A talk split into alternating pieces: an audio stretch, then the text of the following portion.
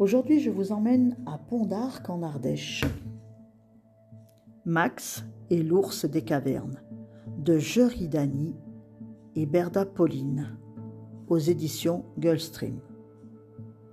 Un roman jeunesse sur l'aventure fantastique du jeune Max qui part visiter la grotte Chauvet 2 avec sa classe lorsqu'il fait un bond dans le passé pour se retrouver dans la peau d'un ours des cavernes attaqué par un fauve préhistorique. Heureusement, ce voyage n'a pas duré longtemps. Il rejoint très vite sa classe. Mais à peine remis de ses émotions, le voilà à nouveau projeté dans la préhistoire. Et s'il veut rentrer chez lui, il lui faudra sauver l'ours majestueux.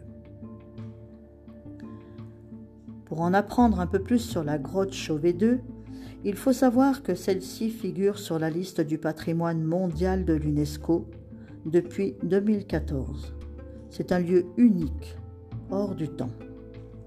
Dans cette grotte, un certain nombre d'ours y sont gravés, dessinés en rouge ou en noir au charbon de bois. Il a été un lieu de vie et de reproduction des ours, dans le sens qu'ils y hivernaient mais on y trouve aussi des rhinocéros laineux, des mammouths, des félins. En tout, 14 espèces différentes.